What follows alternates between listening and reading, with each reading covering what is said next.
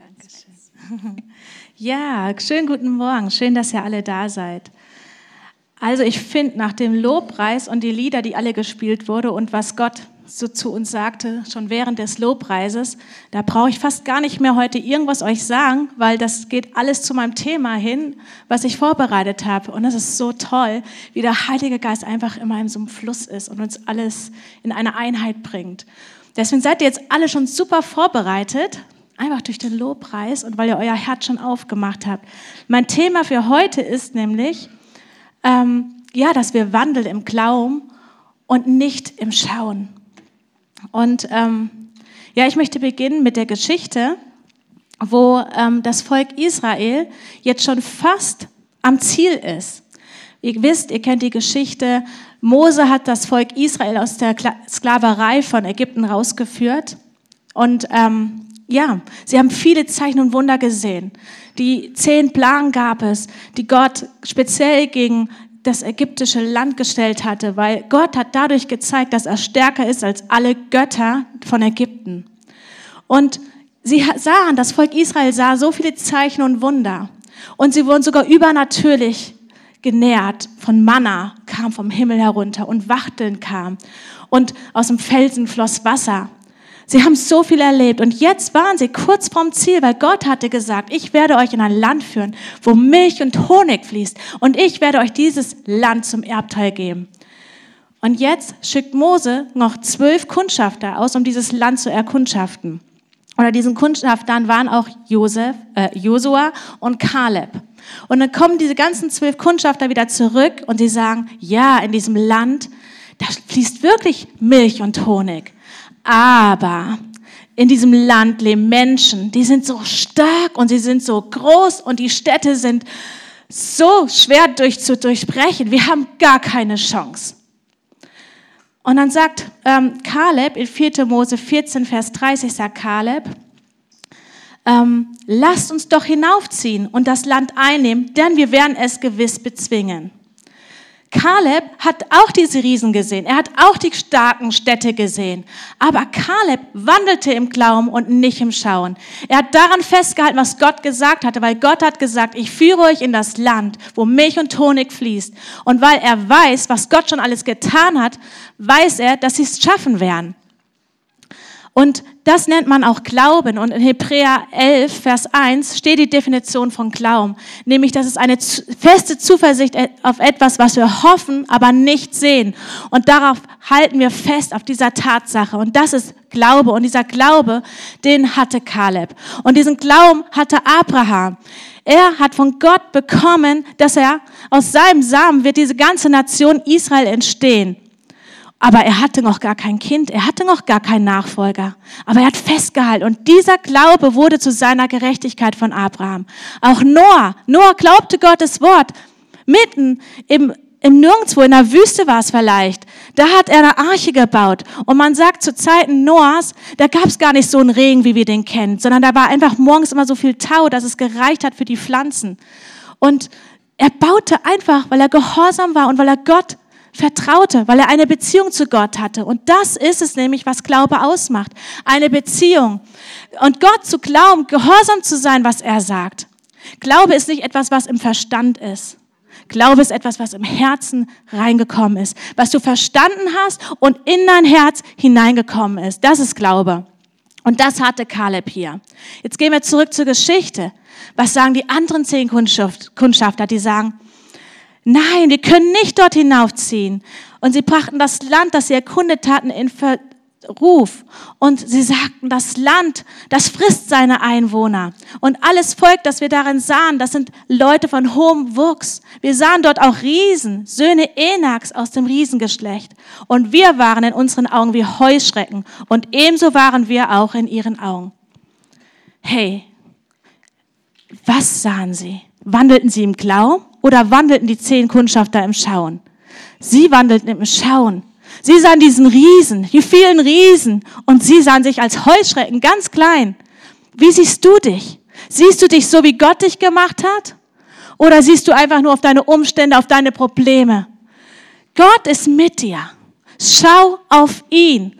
Lass dich nicht klein machen durch die Probleme, die gerade da sind, Vielleicht hast du gerade irgendwelche Ehekrisen oder vielleicht irgendeine Krankheit oder irgendwas, was dein Herz gerade ähm, zermürbt.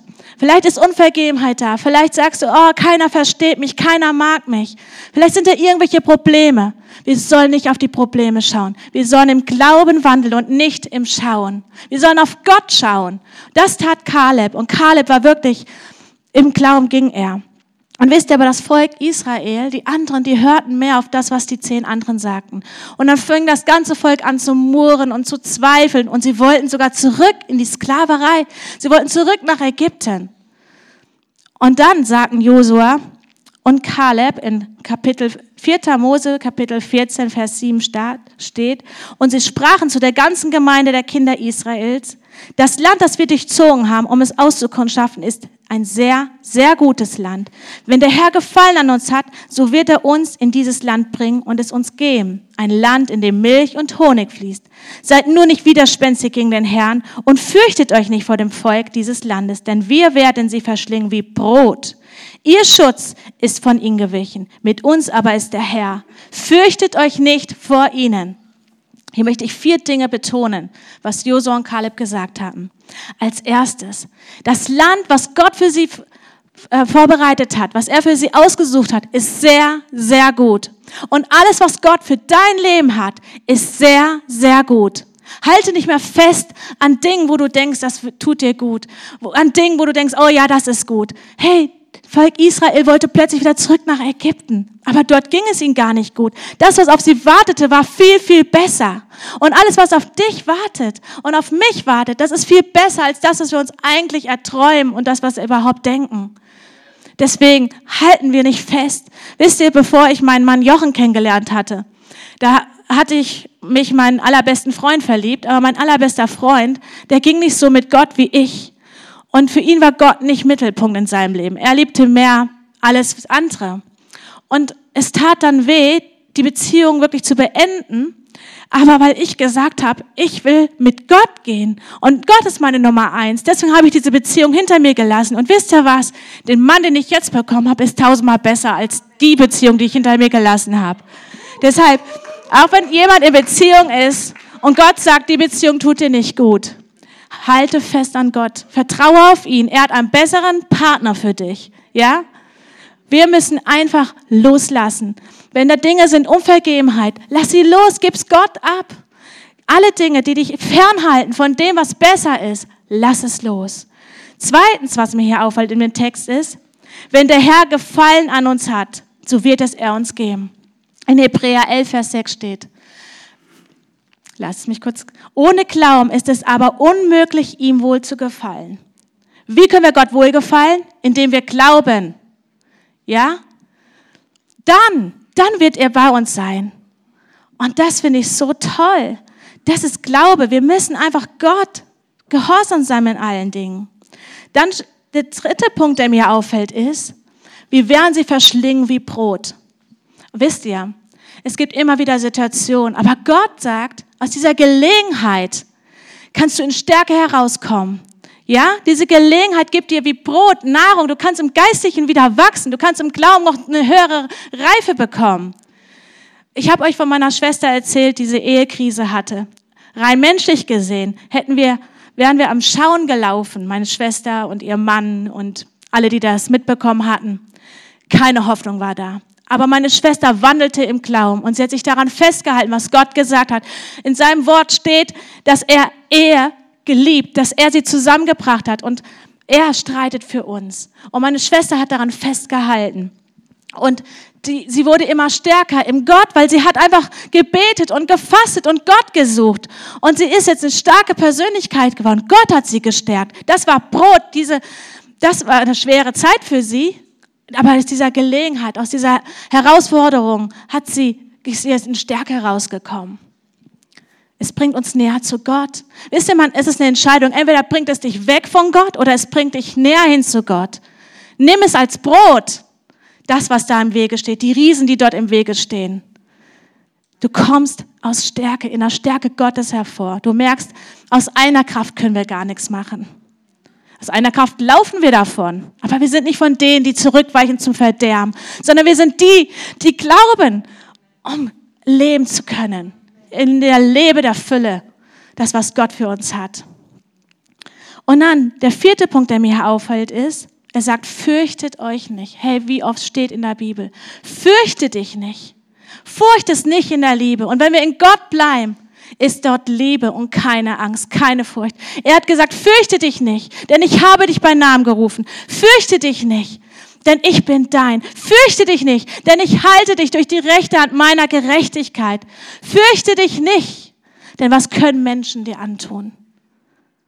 Das ist Glaube und das ist Wandeln im Glauben und nicht im Schauen. Und dann gibt's weiter, nämlich das Volk Israel, ihr habt gehört, sie haben gemurrt und sie sind zurückgewichen. Sie haben nicht die Gelegenheit genutzt, um in Stärke vorzukommen. Nein, sie durften nicht mehr in das Land, alle, die gemurrt haben. Nur noch die neue Generation, die Kinder von denen durften in das neue Land. Und Josua und Kaleb. Und wir lesen im 4. Mose 14, Vers 24 steht, aber mein Knecht Kaleb, in dem ein anderer Geist ist und der mir völlig nachgefolgt ist, in ihn will ich da, ihn will ich in das Land bringen, in das er gegangen ist, und sein Same soll es als Erbe besitzen. Ich möchte, dass Gott über mich spricht. Und meine Dienerin Janina, sie hat einen anderen Geist und sie ist mir völlig nachgefolgt. Und ich denke auch, dass jeder das von euch will, dass Gott so über euch redet. Und wisst ihr, was das für ein anderer Geist ist? Das ist der Geist des Glaubens. Es ist nicht der Geist der Furcht, sondern der Kraft, der Liebe und der Besonnenheit. Das ist der Geist, den Kaleb hatte, den Josua hatte.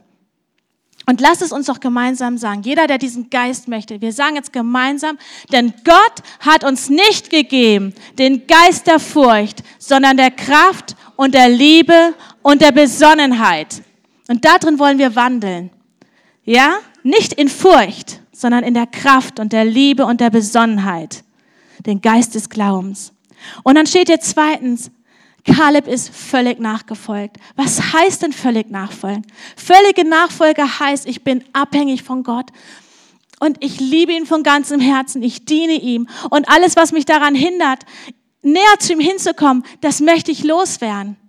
Hey, ich sage das so oft zu Gott, Gott, wenn da irgendwas ist in meinem Leben, was, was nicht gut ist, offenbare du es mir, bring es an die Wahrheit. Ich möchte vor dir stehen, ohne Flecken, ohne Runzeln. Und ich möchte wirklich, wenn da irgendwelche Dinge sind, sind in meinem Leben, offenbare du es. Denn ich will dir völlig nachfolgen, von ganzem Herzen. Und von ganzen, ganzer Seele will ich ihm dienen und ihn lieben. Das ist wahre Nachfolge. Und wisst ihr, das Volk Israel ist in meinen Augen, waren sie Fans. Sie haben Zeichen und Wunder gesehen. Und immer wenn, und sie haben immer gesagt, oh ja, Gott ist gut. Ja, er hat uns rausgeführt hier durch Zeichen und Wunder aus Ägypten. Und wir durften sogar durch trockenes Fußes auf die andere Seite kommen von dem Meer. Gott hat das Meer ähm, in zwei geteilt. Aber wisst ihr, es war nur im Verstand, haben sie ihm nachgefolgt, weil sie es gesehen haben aber es ging nicht in ihr Herz. Sie haben ihm nicht vom Herzen nachgefolgt. Weil wenn man vom Herzen nachfolgt, dann glaubst du, auch wenn es unbequem wird, dann vertraust du Gott, seinem Wort, was er gesagt hat. Und er hatte doch zu dem Volk Israel gesagt, ich führe euch in ein Land, wo Milch und Honig fließt. Er führt sie. Und sie haben es irgendwie vergessen, die anderen. Aber Kaleb und Josua nicht. Und deswegen durften sie in dieses neue Land einziehen. Sie sind gewandelt im Glauben und nicht im Schauen. Ich möchte noch auf eine neue Geschichte eingehen. David. David gegen Goliath. Hey, jetzt war das Volk Israel schon in dem verheißenen Land und plötzlich kommt hier schon wieder ein Riese. Und schon wieder ist dieses Volk Israel gelähmt vor Angst. Und dann kommt dieser Riese Goliath. 40 Tage kommt er. Morgens und abends steht er vor dem Volk und sagt, wer traut sich gegen mich zu kämpfen? Ich bin ein Verlister und ihr seid Knechte Sauls. Schickt mir einen Mann, der gegen mich kämpft. Und wenn ich gewinne, werdet ihr mir dienen. Aber wenn er gewinnt, werden wir euch dienen. Oh, und das sagt er 40 Tage lang. Und niemand kommt, niemand traut sich. Und dann schickt der Papa von David, schickt ihn aufs Feld und sagt, hey, der Krieg geht schon so lange, schau mal, wie es deinen Brüdern geht. Und David hört das. Der zögert keine Minute. Wisst ihr, was David sagt? In 1 Samuel 17, Vers 26 steht nämlich, was David sagt. Er sagt, wer ist denn dieser Verlister, dieser Unbeschnittene, dass er die Schlachtreihen des lebendigen Gottes verhöhnt? Ich höre hier aus dem Munde von David keine Angst. Ich höre hier ein Geist des Glaubens und der Geist der Kraft, der Stärke, der Liebe und der Besonnenheit. Das spricht aus seinem Mund. Und er nennt diesen Philister nicht Riese, nein, er nennt ihn ein Philister und sogar ein Unbeschnittener. Und wisst ihr, was ein unbeschnittener Philister bedeutet? Das bedeutet, er ist nicht unter dem Bund Abrahams. Er ist nicht unter dem Bund, den Gott geschlossen hat. Also hat der Philister, der unbeschnittene Goliath, der hat keine große Kraft hinter sich. Er hat nicht Gott an seiner Seite, aber David hatte es. Hey, wir müssen wissen, wer wir sind in Christus. Wir müssen wissen, wer hinter uns steht. Wir müssen keine Angst haben vor unseren Problemen. Und wir müssen auch unsere Probleme nicht so groß machen. Der Riese Goliath war vielleicht groß, aber in Davids Augen war er nicht groß, weil Gott, äh, weil David wusste, dass Gott stärker ist. So, und dann kommt es sogar zu den Ohren von Saul, dass, dass es da einen Jungen gibt, der sich wirklich traut, gegen David anzukämpfen. Und dann wird David eingeladen, zum Saul zu kommen und Saul guckt David an und sagt, hey, du bist ja ein kleiner Knabe. Du, du kannst es gar nicht, du hast noch nie gekämpft, du hast doch gar keine Ahnung. Aber David lässt sich gar nicht einschüchtern. David sagt, ich habe sogar schon gegen Bären und Löwen gekämpft. Habt ihr schon mal gegen Bären und Löwen gekämpft? Nein, ich auch nicht. Aber wisst ihr was? David, David hatte immer Gott an seiner Seite und er hatte keine Angst. Er hat auf seine Schafe aufgepasst. Und sein Leben war ihm nicht wichtig, sondern die Schafe waren ihm wichtig. Und er wusste, dass Gott mit ihm ist. Und deswegen ist er auch diesen Bären und Löwen hinterhergelaufen. Er hat keine Angst und es steht so viel in dem Psalm. Und ich finde, wenn man die Psalmen liest, man hört, wie er für Gott gebrannt hat. Er hatte Leidenschaft für seinen Gott. Er wusste, wer Gott ist. Er liebte Gott über alles und er wusste, dass Gott sein Schild und seine Stärke ist. Sein Heil. Und das müssen wir wissen. Wir müssen wissen, dass Gott für uns ist. So wer kann gegen uns sein? Unser Gott ist stark und mächtig. Ja, und dann sagt dann Saul, okay, gut, ja, dann darfst du gehen, aber bitte, bitte zieh auch meine Waffenrüstung an. Und dann nimmt Saul, äh, ja, Saul gibt die Waffenrüstung und David zieht diesen großen Helm auf, dieses viel zu schwere Brust, Brustpanzer und den Gürtel und die Schuhe und probiert ein paar Schritte damit zu gehen. Aber er sagt, es ist zu schwer, ich kann damit mich gar nicht bewegen. Also legt das wieder ab. Hey, wie oft probieren wir unseren Problem, da wo wir Dinge haben in unserem Leben, mit unseren eigenen Waffen, mit Waffen, die uns gar nicht gegeben wurde dafür, mit viel zu großen Waffen, Waffen, die nicht dafür geeignet sind, dagegen zu kämpfen. Legt die Waffen des menschlichen Waffen ab. Wir sollen nicht mit Worten kämpfen. Wir sollen nicht mit, mit guten Taten kämpfen sondern wir müssen mit der Waffenrüstung Gottes kämpfen. Das, was uns Gott gegeben hat. Und was hat er uns gegeben? Das Wort Gottes. Das ist das Schwert des Geistes, mit dem wir kämpfen sollen. Den Schild des Glaubens, das ist Gott. Unser Glaube. Damit sollen wir kämpfen. Nicht mit menschlicher Waffenrüstung. Also David legt es ab. Und das war weise. Und wisst ihr, David geht und holt sich fünf Steine aus dem Bach. Fünf Steine, wisst ihr warum? Weil Goliath hatte noch vier Brüder. Deswegen. Nicht, weil er dachte, oh, wenn der eine Stein nicht funktioniert, habe ich noch vier andere Steine. Nein. David wusste, mein Gott ist für mich und ich treffe. Ja? Und Gott ist für dich. Und deine Probleme, deine Riesen, du kannst sie kaputt machen. Mit Gott an deiner Seite.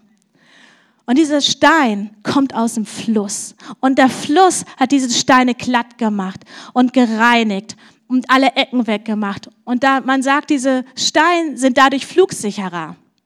Und wisst ihr, für mich ist das aber ein Bild. Fluss.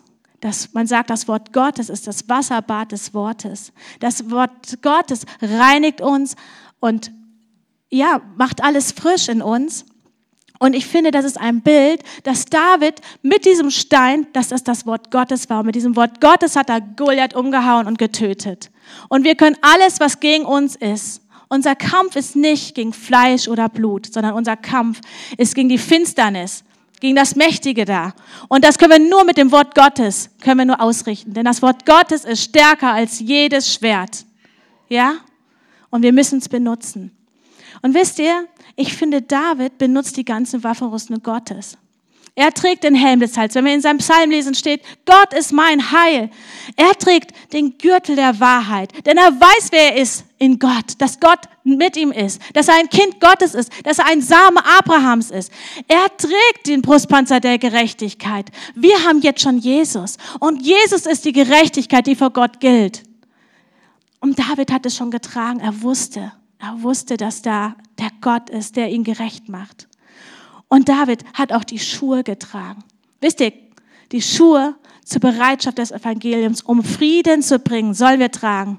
Was hat denn David getan, indem er gegen Goliath gekämpft hatte? Er hat Frieden gebracht in das Volk Israel. Er hat Frieden gebracht. Und in Josua steht, überall, wo wir unsere Füße draufstellen, da sollen wir Frieden hineinbringen. Da sollen wir das Land einnehmen. Und Josua hatte, äh, Josua hat es eingenommen, aber auch David hat es eingenommen für Gott. Er hat Goliath besiegt, sodass das Volk Israel nicht in Knechtschaft zurückfällt, sondern dass es frei ist. So lasst uns wirklich tragen, diese Schuhe, ja, des Friedens. Und wisst ihr, was Friede noch heißt? Friede heißt Shalom in Hebräisch. Und Shalom geht tiefer als das Wort, was wir als Friede in Deutsch haben. Shalom bedeutet Wohlbefinden in Gesundheit, Wohlbefinden an Wohlstand, Wohlbefinden in allem, was du brauchst. Gott gibt dir Frieden in allen Dingen, in deinem ganzen Leben. Lass uns wandeln in diesem Frieden mit Gott. Ja, er kann uns den Frieden schenken, nichts anderes. Er bringt uns den Frieden und Unruhe in unseren Herzen. Wenn da Stürme sind, wenn Probleme sind, er kann uns diesen Frieden schenken, wonach wir uns sehnen. Genau, ich möchte weitergehen im Text. Und wisst ihr, Goliath hat natürlich gelacht. Ha, was kommt denn hier an? Ein kleiner Knabe. Er hat ihn sogar Stöckchen genannt. Ja, und Goliath war der Hund. Aber wisst ihr, der, äh, David hat gar nicht auf diesen Spott gehört. Was David daraufhin sagt, steht in 1. Mose, äh, Samuel 17, Vers 45. Da steht, David aber sprach zu dem Philister, du kommst zu mir mit Schwert und mit Speer und mit Wurfspieß. Ich aber komme zu dir im Namen des Herrn der Herrscharen, des Gottes der Schlachtran Israels, die du verhöhnt hast. An diesem heutigen Tag wird dich der Herr in meine Hand ausliefern und ich werde dich erschlagen und deinen Kopf von dir nehmen. Und ich werde die Leichname des Heeres, der Philister, an diesem Tag den Vögeln unter den Himmel und den wilden Tieren der Erde geben. Und damit die ganze Erde erkenne, dass Israel einen Gott hat. In welchen Namen kommt er? In den Namen der Herr der Herrscharen. Den Namen, der über alle Namen steht, nämlich unser Gott. In dem Namen kommt er. Er kommt nicht in Namen Davids, er kommt nicht in Namen Sauls, wer noch sein König war. Nein, er kommt in den Namen des Herrn. Und wir haben an unserer Seite auch Gott. Und er steht über alles und er ist der Name über alle Namen.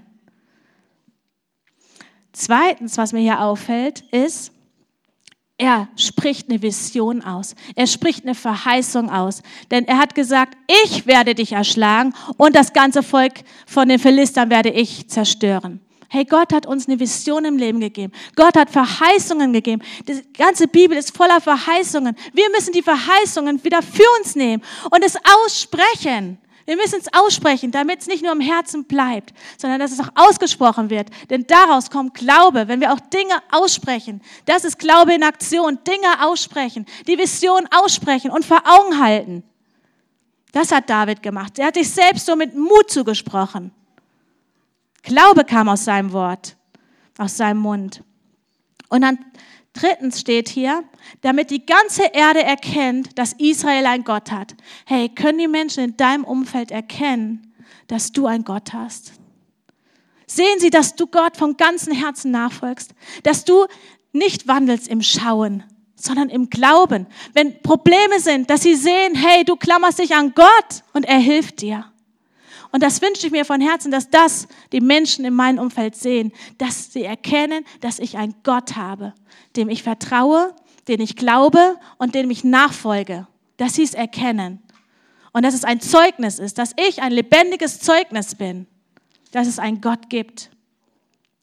Und dann steht noch, und die ganze Gemeinde soll erkennen, dass der Herr nicht durch Schwert oder Spieß errettet, denn der Kampf ist die Sache des Herrn. Hey, wir müssen nicht aus eigener Kraft kämpfen. Wir können es sowieso nicht. Die Sache ist Gottes Sache. Aber was wir machen müssen, ist glauben. Wir müssen Schritte im Glauben tun. Und wir müssen das Schwert des Geistes benutzen. Das ist Gottes Wort. Und wir müssen im Geist sein. Und das heißt beten. Ja? Wir müssen beten. Das sind unsere Waffen, die Gott uns gegeben hat. Und die müssen wir benutzen. Und die hat auch David benutzt. Wenn wir die Psalmen lesen, er war nah an Gott. Er hat gebetet. In jeder Situation hat er erst Gott gesucht. Er hat nichts aus eigener Stärke probiert. Und so müssen wir kämpfen gegen unsere Riesen, gegen unsere Probleme. Ich möchte auf das ähm, Schwert Gottes eingehen. Schwert des Geistes, die Waffenrüstung, das Schwert des Geistes. Ihr erinnert euch, als Jesus getauft wurde, ging der Himmel auf, die Taube kam als Heiligen Geist herunter und aus dem Himmel sprach Gott und sagte, dies ist mein geliebter Sohn, an dem ich wohlgefallen habe. Und dann trieb der Heilige Geist ihn in die Wüste.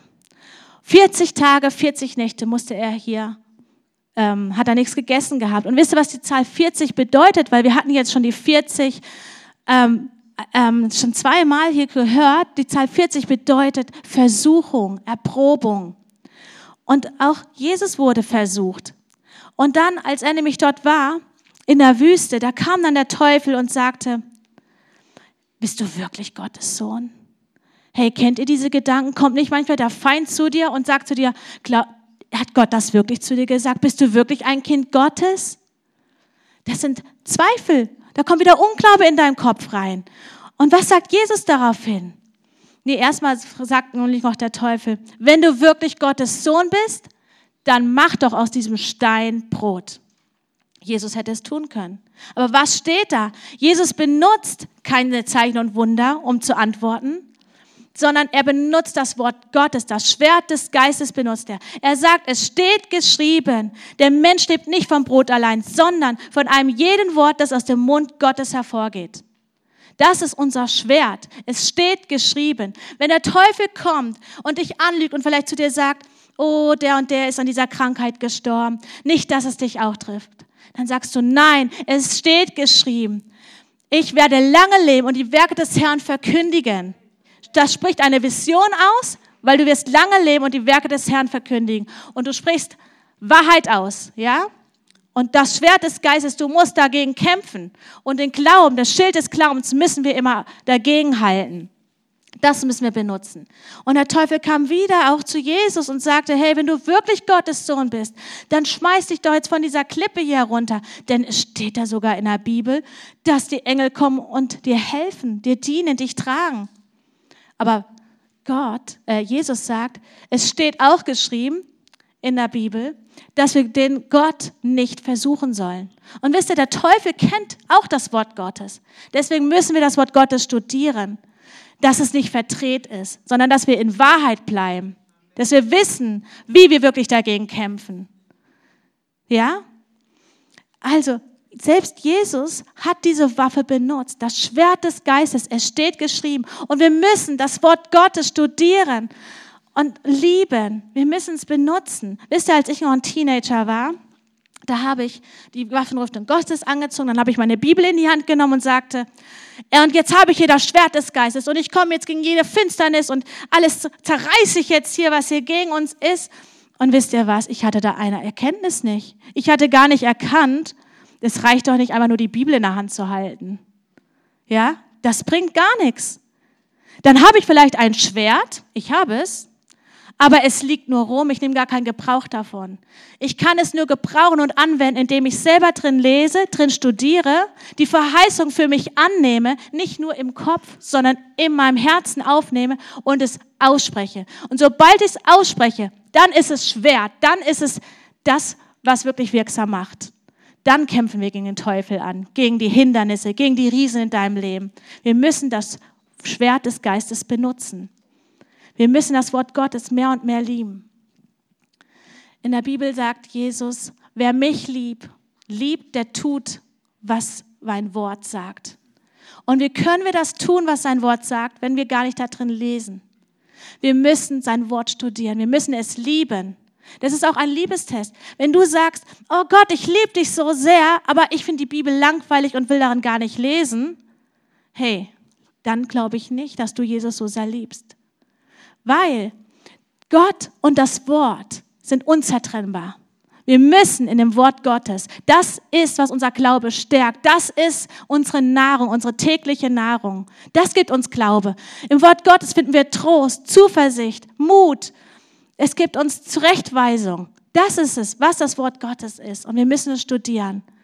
Klar, es gibt manchmal Phasen, wo wir vielleicht nicht so das Wort Gottes interessant finden. Auch ich hatte mal so eine Phase. Aber dann habe ich immer gebetet, Gott, ich will wachsen im Glauben. Und du hast mir dieses Wort gegeben. Und bitte schenk mir wieder eine neue Leidenschaft, eine neue Leidenschaft für dein Wort. Und dann habe ich einfach wieder angefangen, von vorne zu lesen.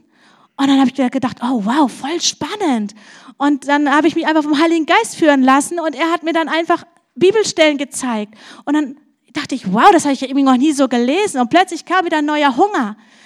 Hey, Gott kann uns wieder neuen Hunger nach seinem Wort schenken, denn wir brauchen das Wort Gottes. Damit kann unser Glaube wachsen. Nur so können wir wandeln im Glauben.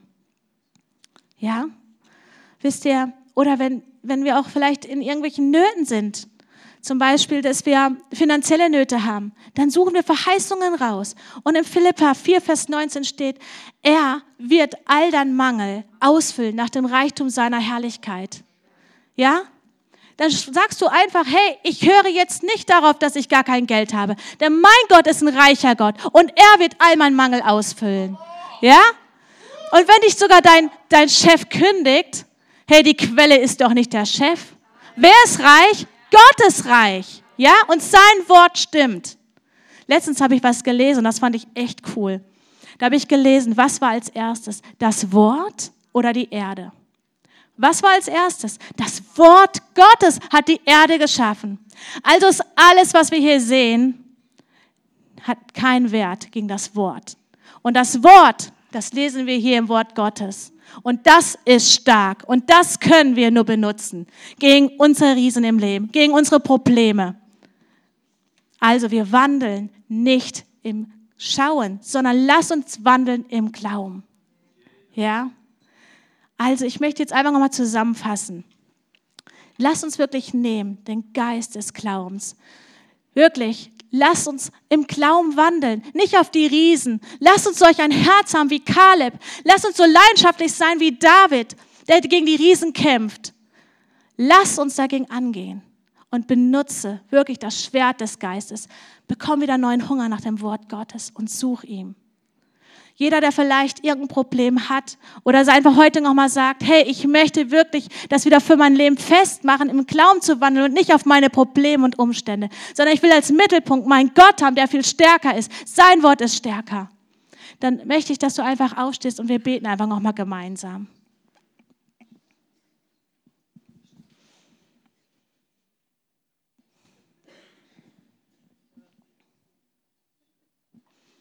Ja, danke, Herr, für jeden, der jetzt aufgestanden ist, Herr.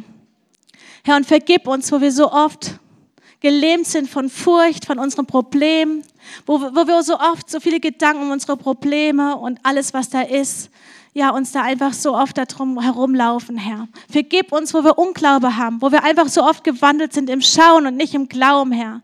Vergib uns da und komm du und setz in uns wirklich wieder frei den Geist des Glaubens. Herr, wir wollen wirklich Frauen und Männer sein nach deinem Herzen, die dich lieben von ganzem Herzen und dir nachfolgen.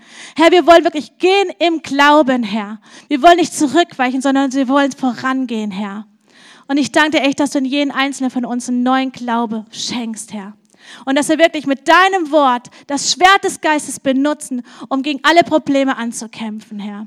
Ich danke dir, dass du uns diese ganze Waffenrüstung gegeben hast.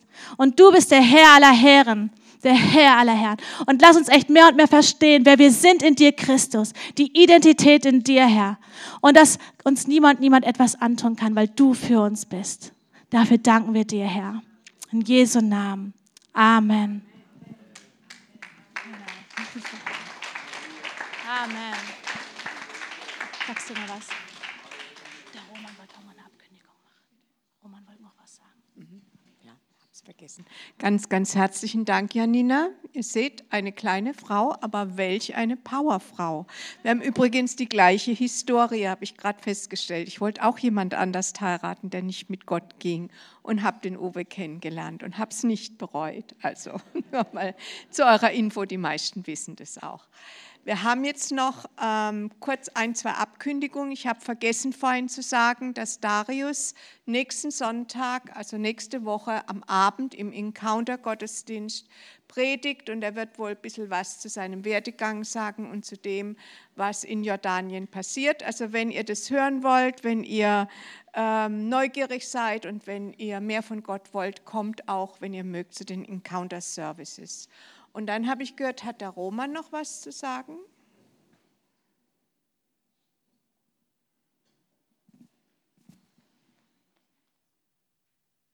Yes, und zwar möchte ich einladen, am kommenden Freitag ist wieder Welcome Café. 15.30 Uhr geht's los. Und ich sage jetzt gar nicht, wer Lust hat, sondern fragt einfach Jesus, ob ihr kommen sollt.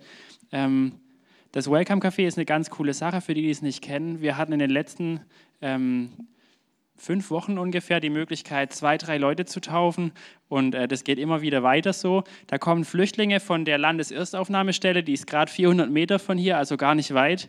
Ähm, die laden wir da beim Welcome Café ein und ähm, machen einfach oben Kaffee und Kuchen bereit und setzen uns zu denen dazu und reden über Jesus. Das ist so die Kurzbeschreibung davon. Und in letzter Zeit kommen auch ganz, ganz viele Kinder, die auch offen sind fürs Evangelium. Das heißt, wenn du mit erwachsenen Leuten dich schwer tust, dann hast du auch die Möglichkeit, ähm, mit Kindern zu, zu, ähm, zu spielen oder auch zu reden und natürlich für Leute zu beten. Wir haben schon wirklich alles Mögliche erlebt. Deswegen herzliche Einladung und frag Jesus, ob du kommen sollst oder nicht. 15.30 Uhr am Freitag. Dankeschön. Danke, Roman. So, jetzt möchte ich euch noch mit einem Segen aus Gottes Wort entlassen, und zwar Epheser 1 ab äh, Vers, ja, ab Vers 17. Herr, wir beten, dass der Gott unseres Herrn Jesus Christus, der Vater der Herrlichkeit, uns gebe den Geist der Weisheit und der Offenbarung in der Erkenntnis seiner selbst. Und er erleuchtet die Augen unserer Herzen, damit wir wissen, welche Hoffnung unsere Berufung ist und welcher Reichtum der Herrlichkeit seines Erbes in allen Heiligen und welches die überschwängliche Größe seiner Kraft in uns ist, die wir glauben, nach der Wirksamkeit seiner Stärke und welches er gewirkt hat in Jesus Christus, den er von den Toten auferweckt hat und ihn gesetzt hat zur Rechten des Himmels Vater, wir danken dir, dass du uns zeigen möchtest durch deinen Geist, dass du uns Offenbarung geben möchtest und unsere Herzensaugen öffnen, uns zeigst, wer du bist und wie du bist durch die ganze Woche hindurch, dass wir nicht der Gemeinde den Rücken drehen und dich vergessen, sondern dass wir dich im Herzen tragen und dass du uns zeigst, welches Erbe auf uns wartet, nicht erst in der Ewigkeit, sondern jetzt und dass du immer wieder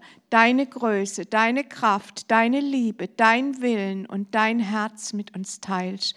Das wünschen wir uns als Gemeinde und wir beten, dass deine Liebe in uns bleibt, indem wir einander lieben, so wie du uns geliebt hast. Amen.